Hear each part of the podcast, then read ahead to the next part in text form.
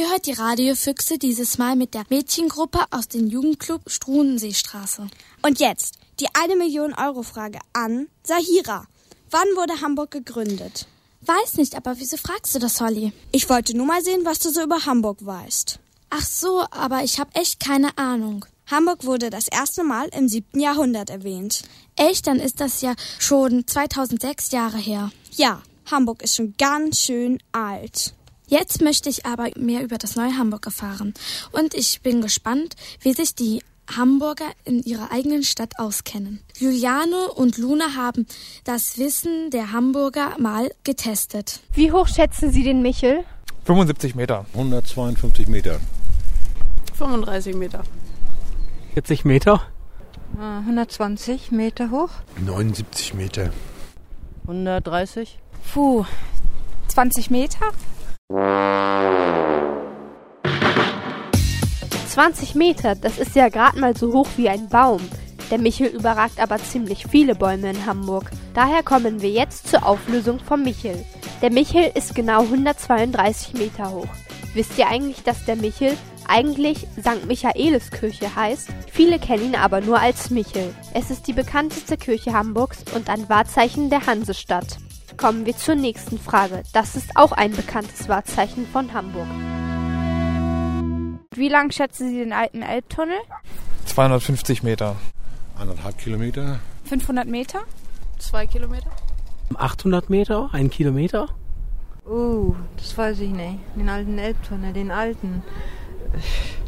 Ein Kilometer? Ähm, fünf Kilometer. 1750. Drei Kilometer. Oh, drei Kilometer. Da hat wohl jemand den alten mit dem neuen Elbtunnel verwechselt. Naja, scheint so, als würden viele Hamburger den Tunnel für länger halten, als er tatsächlich ist. Nämlich 426,5 Meter. Außerdem liegt er circa 24 Meter unter der Erde.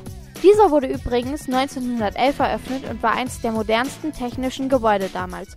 Heute steht er unter Denkmalschutz und wurde 2011 zum offiziellen Hamburger Wahrzeichen ernannt, denn er ist schon ganze 102 Jahre alt. Wissen Sie, wer Hans Hummel war? Der Bruder von Willi.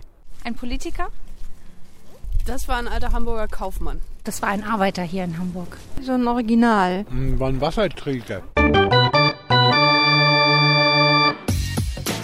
Na, hat's geschmeckt? Jedenfalls war diese Antwort richtig, auch trotz vollem Mund. Hans Hummel bzw. Johann Wilhelm Benz, so hieß er mit bürgerlichem Namen, war ein Wasserträger aus Hamburg im 18. bis 19. Jahrhundert. Von ihm wurde auch der Gruß Hummel Hummel Mors Mors abgeleitet. Denn immer wenn er mit seinen Wassereimern durch die Straßen ging, riefen die Kinder, die dort spielten, ihm zum Spaß Hummel Hummel nach, worauf er Mors Mors antwortete was so viel bedeutet wie kratz dich am Arsch auf Hamburgisch.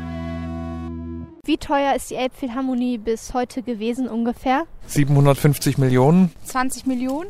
80 Millionen Euro. Ich glaube 300 Millionen. Oh wei, die ist sehr, sehr teuer geworden. Ich weiß nicht, 100 Millionen? Ähm, auf jeden Fall dreistellig im Millionenbereich. Naja, gesagt haben sie am Anfang 70 Millionen. Ich glaube, wir sind irgendwo bei 360, 365. Zu teuer. 500 Millionen.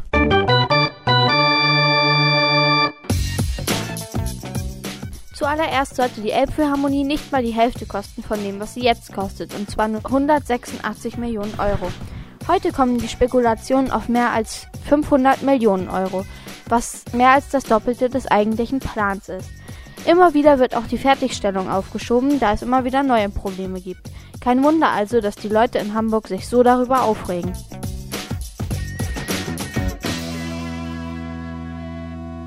Woher kommt der Name Reeperbahn?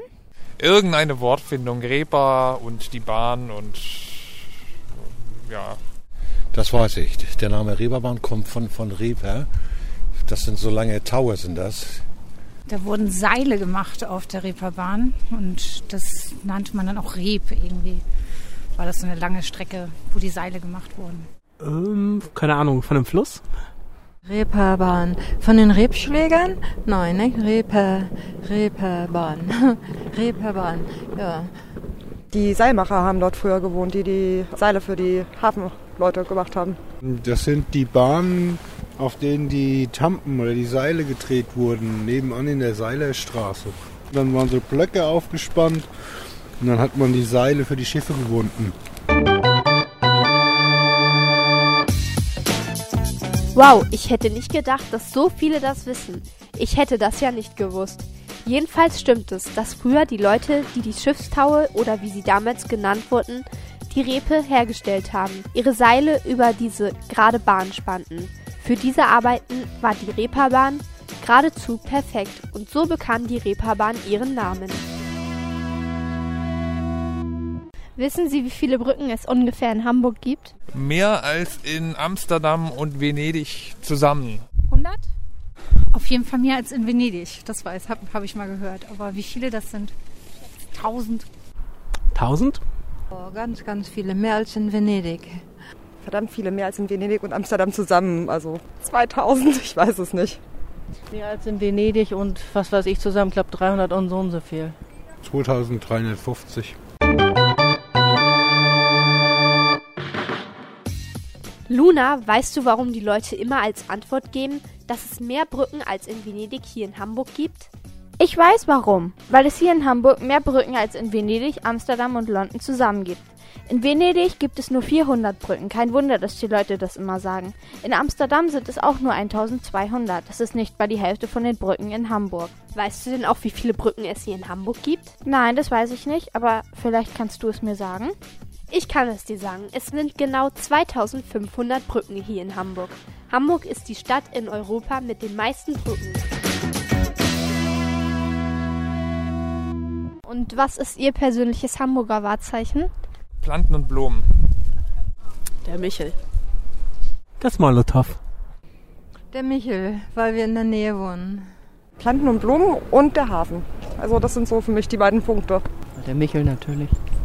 Das ist für mich generell der Hafen an den Landungsbrücken.